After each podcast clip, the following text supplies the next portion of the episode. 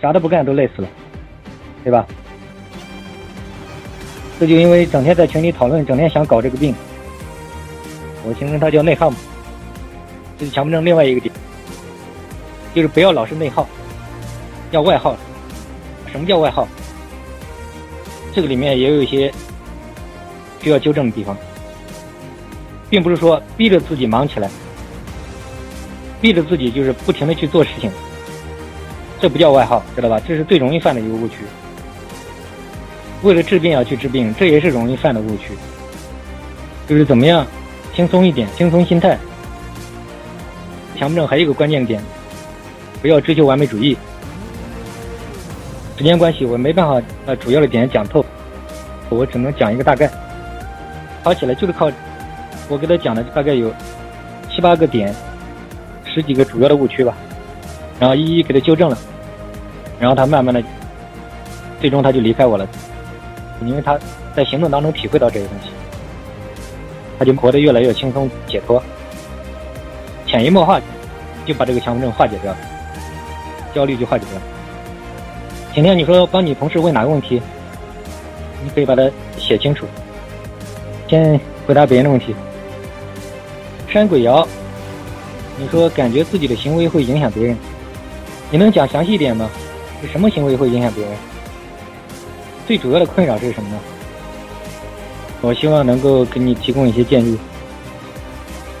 你可以把他的东西写详细点，要不然我没办法给他解决。就是你同学问的这个问题，他具体是什么问题？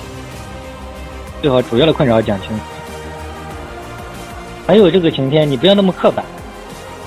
强迫症的康复就是轻松一点，要培养一种娱乐心态。我这样讲，你听得懂吗？就什么东西要娱乐一点，不要老是那么刻板，什么事情那么极端，要求太高，什么事情就是显得那么无趣，你理解吧？那么多的条条框框，把自己搞得累死。了，这也是强迫症康复很重要的一点，就是要允许自己犯一些错，自己生活随心嘛，尽兴，这词听得懂吗？太压抑自己了，对自己要求太高了，对自己太苛刻了，太刻板了。所以强迫症人很多人都有这个毛病，这就很难放松，很难成长。道德经里不讲了吗？叫柔弱者生之徒，坚强者死之徒。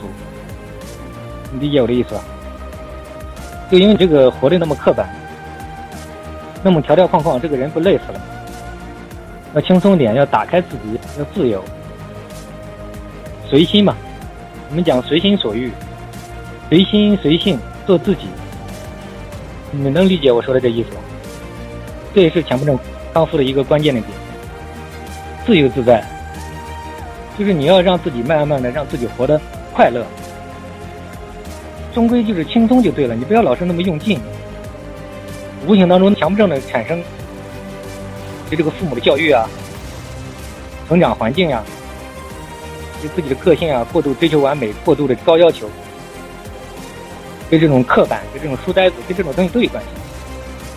很多人就是已经不会生活了，怎么让自己快乐都不懂，一个人连这都不懂了，那怎么能好呢？是吧？生活的意义也不懂，人生的意义也不懂，呃，整天就是搞这些无聊的东西。慢慢的就走向一条完全无趣，走向一条错误的道路，那怎么能好？就像这个 QQ 群里面，我看到大家整天就是很无趣、很无聊。健康的人不会听你们讲这些东西，听得头都大。你看人家健康的人，人家活得多有趣、多快乐，他们觉得你们就莫名其妙嘛，整天说些神经兮兮的话，说一些莫名其妙的话，这不是神经病吗？他们讲的是对的呀，这个健康人没有人会整天说这些莫名其妙话，这这怎么能好呢？这只会越来越重嘛！整天关注这些东西，研究这些东西，把整个一生都浪费了。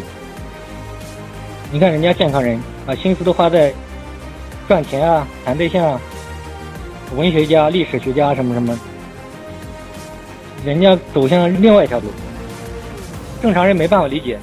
是因为正常人他没有走向你这个错误的道路，跟你一模一样的病。他以前他老是说他妈不理解他，正常人不理解他。我说不是正常人不理解你，是你不理解正常人。我这样讲你理解吧？就正常人其实他们没有钻这个牛角尖，以他们的角度来讲，就觉得你这种人很无趣，整天莫名其妙，就觉得这神经病啊！整天大好的青春，人生这么宝贵，总不能白来一趟吧？